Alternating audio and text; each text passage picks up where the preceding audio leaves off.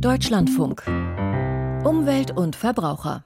Und wir reden über Extremwetterereignisse. Die werden wohl in Zukunft enorme wirtschaftliche Schäden auch anrichten. Und in Europa ist das Risiko dafür scheinbar besonders hoch in Deutschland, in Niedersachsen, um genau zu sein.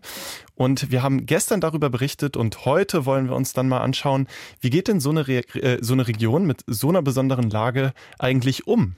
Darüber sprechen wir gleich. Und wir schauen auch auf den Inflation Reduction Act der USA und wir stellen die Frage, mal abseits dieser ganzen handels- und wirtschaftspolitischen Diskussionen, was steht in puncto Klima- und Umweltschutz da eigentlich so drin und wie wird die Debatte um das Paket in den USA geführt? Und wir beschäftigen uns auch nochmal mit neuesten Entwicklungen in der Frage, wie nachhaltig die Sharing Economy und wie grün die grünen Fonds eigentlich so sind. Und zu der Sendung begrüßt sie Gregor Lischka. Und verbunden bin ich jetzt mit äh, Alexander Budde, der für den Deutschlandfunk schon lange auch aus Niedersachsen berichtet, einem Land, das einer aktuellen Analyse zufolge besonders anfällig für Klimarisiken ist. Herr Budde, ähm, für, für die, die vielleicht auch gestern nicht zugehört haben, warum ist Niedersachsen denn eigentlich generell so anfällig für Klimarisiken? Nun ja, Niedersachsen ist halt ein großes Küstenland mit einer langen Küstenlinie und vorgelagerten Inseln, die es zu schützen gilt und zugleich eben ein wichtiges Agrarland, in dem Millionen Hühner, Schweine und Kühe stehen. Das Land ist gerade also auch durch die Agrarschäden sehr exponiert. Ja, der Meeresspiegel steigt an der Nordseeküste schneller als im globalen Mittel und geologische Besonderheiten kommen hinzu. Durch die Landsenke, diese typische Marschlandschaften, da liegen viele Gebiete in Niedersachsen bereits unter dem Meeresspiegel und die Probleme durch etwa die Versalzung der Böden, die werden mit steigendem Meeresspiegel dann dort noch einmal zunehmen.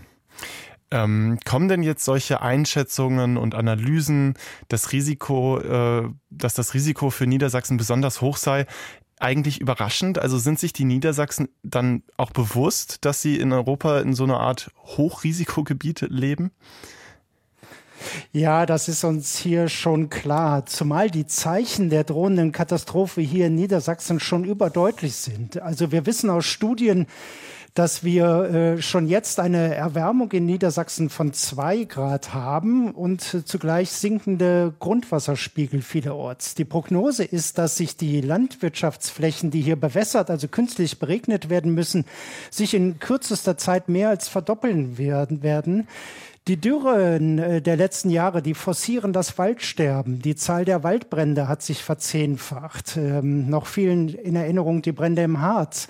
Wir hatten die großen Moorbrände in den letzten Jahren. Zugleich nehmen Sturmfluten an der Küste zu. Also die Folgen der Erderwärmung, die sind hier schon krass zu spüren. Wenn ich jetzt in Niedersachsen wohne und das höre, dann frage ich mich ja jetzt vielleicht, äh, was macht denn da jetzt eigentlich die, Niedersächsisch, die niedersächsische Landesregierung? Ja, die rot-grüne Landesregierung, die ist erst etwas mehr als 100 Tage im Amt, aber die Klimapolitik, gerade auch die Investitionen in Klimaresilienz, die sollen einen Schwerpunkt dieser Wunschkoalitionäre hier darstellen. Christian Mayer, der grüne Umweltminister, der kündigt massive Investitionen in den Deich- und Küstenschutz an.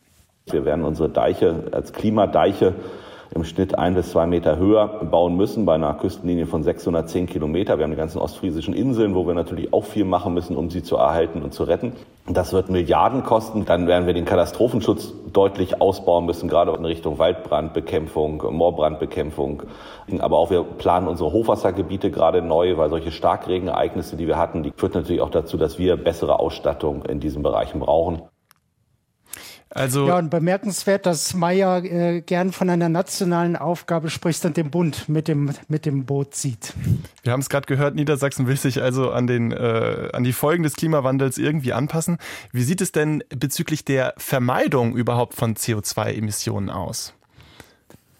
Ja, Rot-Grün rühmt sich gleich zu Beginn jetzt die Weichen für den nunmehr zügigen Ausbau der Windkraft gestellt zu haben. Also die äh, Flächen, die die Landkreise ausweisen müssen, die sollen verdoppelt werden, die Genehmigungsbehörden gestärkt werden, damit es schneller geht.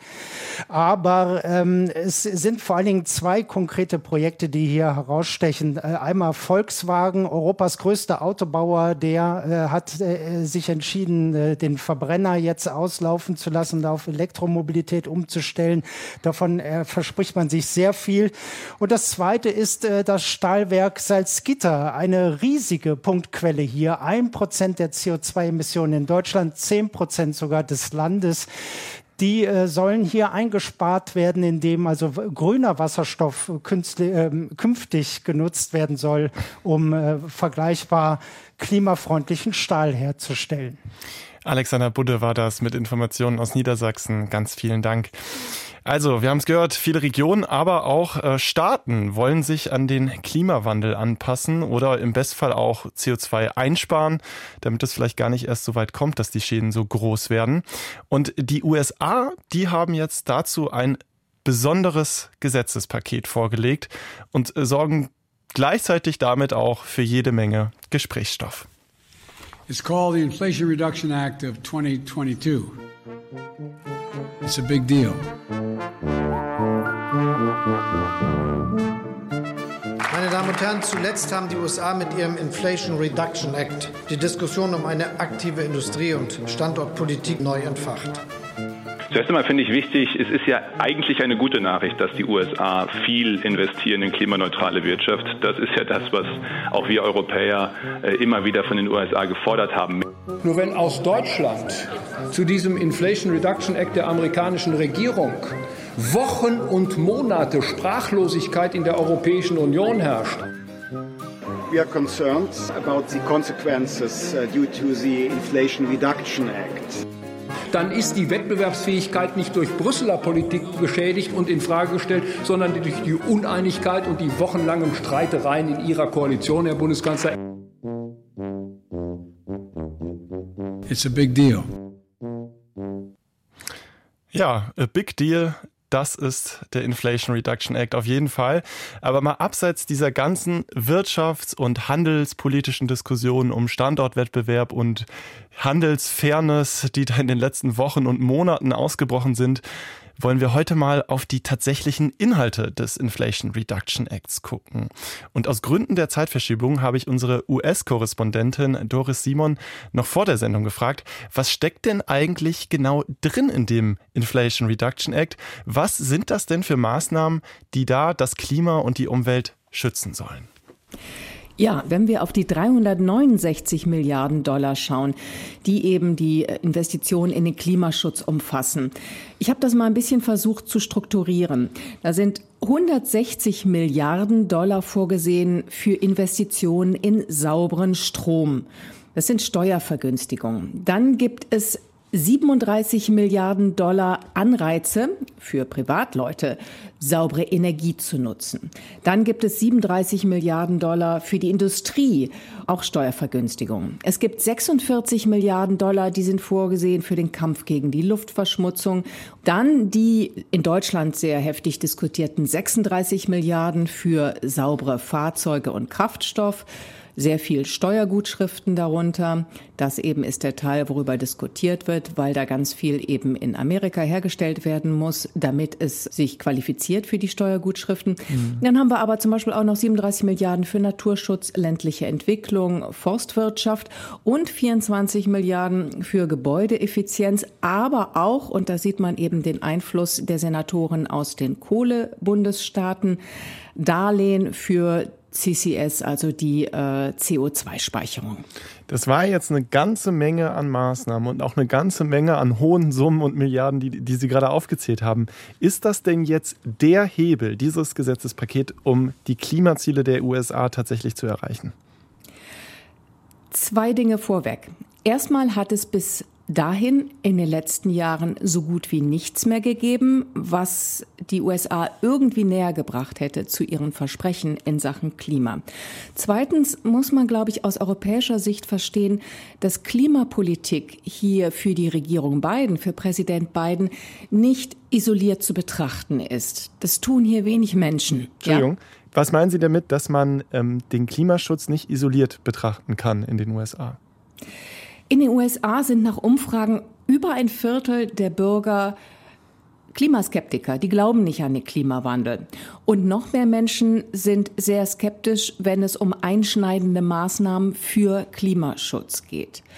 Und Joe Biden hat als Präsident, ohne das so auszudrücken, Klimapolitik als wichtigen Bestandteil identifiziert, aber eben nicht alleinstehend, sondern er sieht Klimapolitik auch als Industriepolitik, als eine Arbeitsmarktpolitik.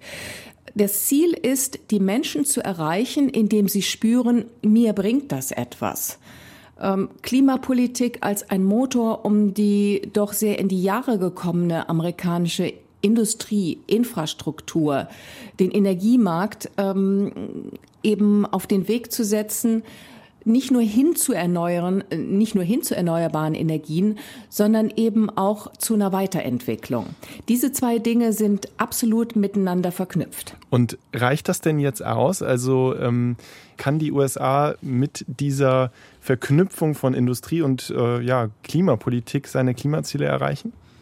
Ja, ich habe darüber gesprochen mit Lisa Jacobson vom Business Council for Sustainable Energy, also zuständig für Unternehmen, die im Bereich erneuerbare Energien tätig sind. Und sie sagte mir,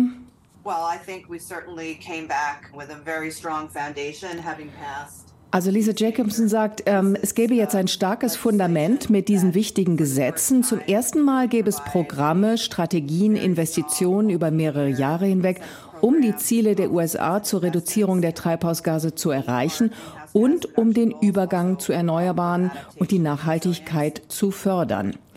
Und die Hoffnung dahinter ist bei vielen, die für eine aktive Klimapolitik sind, dass eben Effekte sich schon bald zeigen werden und dass die Menschen sehen, ja, das bringt auch uns persönlich etwas, nicht nur dem Klima, und dass sie deswegen zunehmend eine solche Politik unterstützen werden und eben das Gesetz jetzt dafür sorgt, dass es wenn möglicherweise in zwei Jahren eine andere Regierung ans Ruder kommt, dass bestimmte Dinge nicht mehr rückgängig gemacht werden.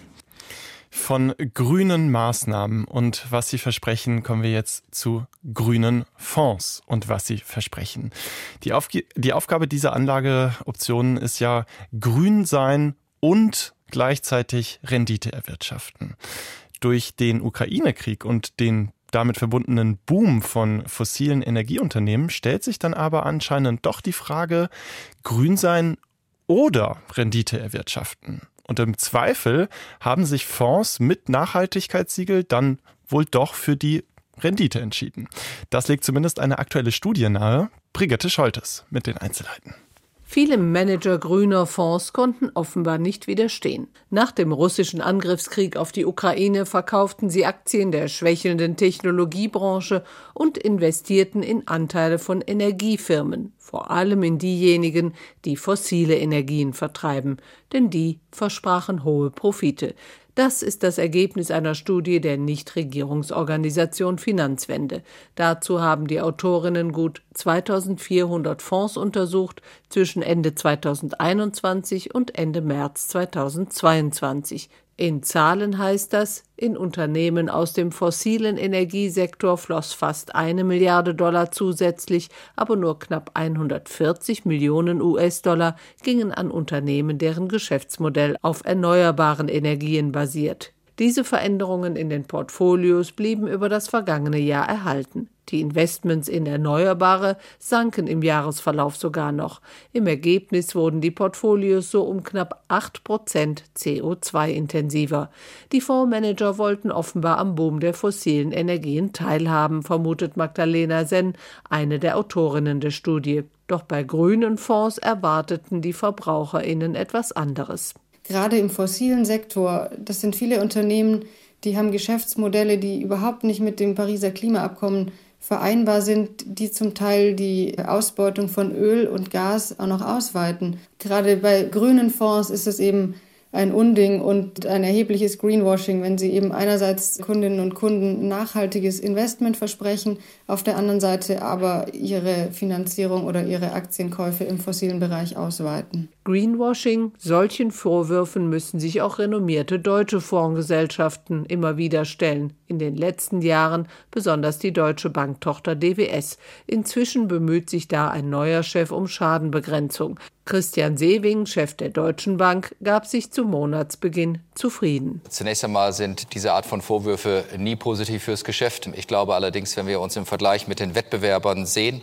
und insgesamt auch die Entwicklung über die Jahre sehen, hat die DWS sich nicht nur hervorragend entwickelt, sondern hat gezeigt, dass sie eine Reputation wirklich dazu gewonnen hat. Von daher sehen wir auch gerade in der zweiten Jahreshälfte 2022 eine deutliche Verbesserung und von der Kundenseite kaum Störung. Die Kundinnen kaufen also offenbar weiter nachhaltige Fonds, doch dabei sollten sie bei allen Anbietern genau hinschauen, das ist für Finanzwende-Analystin Sen eine Konsequenz ihrer Studie.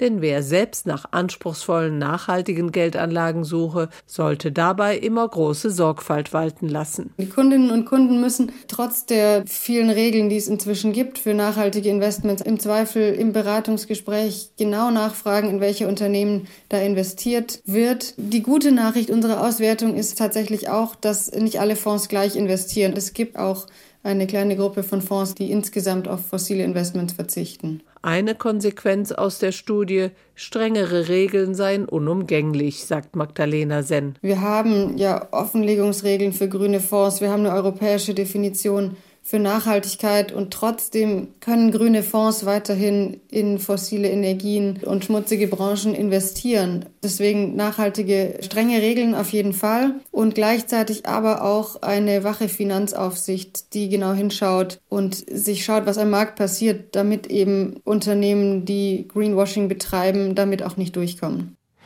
Ja, nachhaltige Anlagen, das verspricht ja auch die Sharing Economy. Auch da kann man natürlich sein Geld rein investieren, zum Beispiel bei Airbnb, dem kalifornischen Unternehmen. Da gibt es die Aktie für knapp 120 Euro. Die äh, Plattform organisiert ja, dass Menschen ihren eigenen Wohnraum mit Reisenden teilen können. Das ist ja oder war die Grundidee, hört sich gar nicht mal so schlecht an, äh, klingt nach einem ressourcenschonenden Geschäftsmodell im Wohnbereich und gleichzeitig gibt es da das Versprechen auf Profit. Da würden die einen sagen, hört sich nach Win-Win an und andere würden vielleicht sagen, das klingt irgendwie auch ein bisschen widersprüchlich. Warum die EU das Geschäftsmodell von Airbnb und Co. nun mehr regulieren möchte, Marie Steffens berichtet aus Brüssel. Privatpersonen überlassen Touristen ihre Wohnungen. Diese können für einige Zeit authentisch in den Städten leben. Das war die ursprüngliche Idee von Airbnb. Jetzt gleicht die typische Airbnb-Wohnung oft eher einem unpersönlichen Hotelzimmer. Mit echtem Wohnen hat das oft nichts mehr zu tun. Es ist viel lukrativer, die Wohnungen kurzzeitig zu vermieten. Nicht nur bei Airbnb, sondern auch bei Booking.com oder Expedia. Die Folge, ohnehin knapper Wohnraum in Metropolen, wird noch weiter reduziert. Städte können darauf nur bedingt reagieren, denn sie erhalten keine Daten von Airbnb und Co. Hier will die EU-Kommission ansetzen. Sie schlägt vor, dass Online-Plattformen dazu verpflichtet werden sollen, monatlich zu melden, wer wie lange in einer Airbnb-Wohnung übernachtet hat. Das findet Carolina Voital vom Europäischen Verbraucherzentrum erst einmal gut. Das Wichtigste für die ähm, Gemeinden ist hier oder für die Städte, die diese Kurzzeitvermietung in ihrem Gebiet haben, ist, dass sie natürlich wissen müssen, wie viele Übernachtungsgäste habe ich, wo, in welchen Stadtteilen sind die konzentriert, um hier auch entsprechend äh, im Tourismusbereich und bei der Beherbergung Infrastruktur schaffen zu können, einen Überblick zu haben. Und ja, der aktuelle Vorschlag wird es auf jeden Fall ermöglichen, dass man hier besser reagieren kann. Das findet auch Martin Schürdewan, Co-Vorsitzender der Linken Linken im Europaparlament. Dennoch, ihm geht der Vorschlag nicht weit genug. Er wünscht sich mehr Präzisierung. Wo befindet sich die Wohnung? Also in welcher Lage? Wie lange? Wie viele Tage pro Jahr heißt das? Wird die vermietet? Und dann können die Städte entsprechend regulatorisch auch darauf reagieren. Und das würde ermöglichen, dass es keine sogenannten illegalen Listings mehr gibt. Solche illegalen Listings, also Unterkünfte, könnten auch durch mehr Kontrolle verhindert werden. In diesem Zusammenhang schlägt die EU-Kommission zusätzlich vor, dass alle, die bei Airbnb und Co. vermieten wollen, eine Registrierungsnummer erhalten. So hätten lokale Behörden einen besseren Überblick. Ob die Maßnahmen eingehalten werden, sollen die europäischen Mitgliedstaaten überwachen. Martin Schüdewan ist da skeptisch. Da befürchte ich, die Plattform in die Verantwortung zu nehmen. Also äh, sich mit den Unternehmen anzulegen und mit Marktführern, die im Grunde genommen einen Monopolmarkt haben, entstehen lassen im Bereich von Kurzzeitvermietung, denen wirklich Grenzen zu ziehen oder aufzuzeigen. Äh, ich befürchte, dass der politische Wille nicht in allen politischen Fraktionen hier im Europäischen Parlament so ausgeprägt ist wie bei mir. Doch selbst strenge und gut überwachte Regelungen lösen das Problem von immer knapperem Wohnraum noch nicht. Das würde dem CDU-Europaabgeordneten Andreas Schwab ohnehin zu weit gehen. Uns ist wichtig, dass wir einen echten Rahmen schaffen, mit dem die kommunalen äh, Behörden klar und eindeutig von den Buchungsportalen alle Informationen bekommen können, die sie zur Steuerung äh, der Vermietung brauchen. Aber wir wollen den, den Kommunen keine Vorgaben darüber machen, was für die jeweilige Stadt das Richtige ist. Zur Regulierung von Airbnb und Co. gibt es zumindest einen kleinsten gemeinsamen Nenner in der EU. Andreas Schwab von der CDU ist optimistisch. Ich glaube, dass es uns gelingt, vor der dem Ende der Legislaturperiode zum guten, ausgewogenen Vorschlag zu kommen, der uns in Europa an der Stelle einen Schritt weiterbringt. Erst einmal wird der Vorschlag der EU-Kommission jetzt in Parlament und Rat diskutiert. Damit das Gesetz rechtzeitig beschlossen werden kann, müssten die Verhandlungen schnell ablaufen. Denn die Legislatur endet im Frühjahr 2024. Deutschlandfunk Verbrauchertipp und das ist ein Verbrauchertipp, von dem ich jetzt erstmal hoffe, dass Sie ihn gar nicht irgendwann benötigen. Aber wer einen Krankenhausaufenthalt hinter sich hat, der ist ja oft nicht direkt wieder fit für den Alltag und äh, braucht dann noch häufig auch noch eine Versorgung im Anschluss. Das kann dann eine Reha-Maßnahme sein oder auch ein Aufenthalt in der Kurzzeitpflege zum Beispiel. Es gibt aber auch eine Übergangspflege im Krankenhaus. Wie gesagt, ein Verbrauchertipp, von dem ich erstmal hoffe, dass Sie ihn gar nicht erst benötigen. Aber man weiß ja nie und für den Fall der Fälle hat Susanne Kuhlmann recherchiert. Die Übergangspflege ist gedacht, wenn die nachstationäre Versorgung nach dem Krankenhaus nicht gesichert ist. Felicitas Bellendorf ist Referentin für den Pflegemarkt bei der Verbraucherzentrale Nordrhein-Westfalen.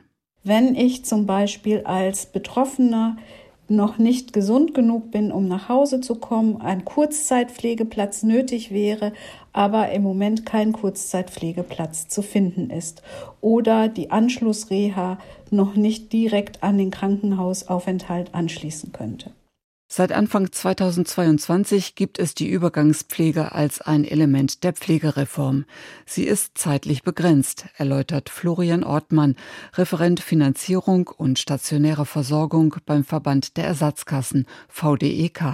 Das kann maximal zehn Tage in Anspruch genommen werden. Solange besteht der gesetzliche Anspruch für die Patienten.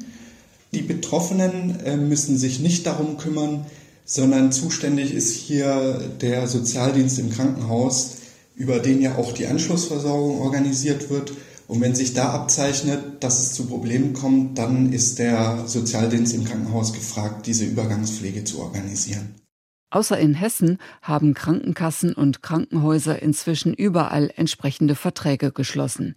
Jetzt kommt es darauf an, dass die Kliniken und ihre Sozialdienste das Angebot auch umsetzen, was eine große Aufgabe darstellt, meint Felicitas Bellendorf von der Verbraucherzentrale. Sie müssen ja nachweisen, dokumentieren, dass Sie wirklich entweder alle verfügbaren, wenn es weniger als 20 oder 20 Einrichtungen tatsächlich kontaktiert haben. Und das bindet natürlich wirklich sehr viel personelle Ressource. Und das ist in der Ausgestaltung eine Herausforderung. Die Krankenkassen tragen die Kosten für die Übergangspflege.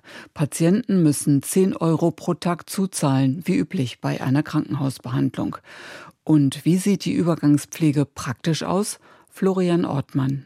Es ist nicht nur Essen, Trinken und Übernachtung, sondern es sind auch die Pflegeleistungen und medizinischen Leistungen. Auch die Physiotherapie wäre einbegriffen. Das wäre zum Beispiel denkbar, wenn jemand auf einen Platz in der Reha wartet und damit die Situation sich nicht verschlechtert, äh, wäre dann eine Physiotherapie auch mit einbegriffen.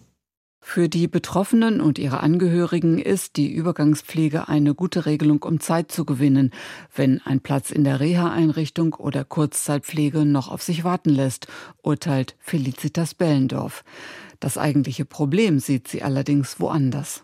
Uns fehlen einfach insgesamt Kurzzeitpflegeplätze und auch Reha-Plätze. Die nachstationäre Versorgung, das könnte noch ein bisschen Verbesserung gebrauchen. Und was, wenn die zehn Tage Übergangspflege nicht ausreichen? Falls das tatsächlich nicht ausreicht, würde ich immer dazu raten, zusammen mit dem Sozialdienst des Krankenhauses sich an die Krankenkasse zu wenden und eine Lösung zu finden.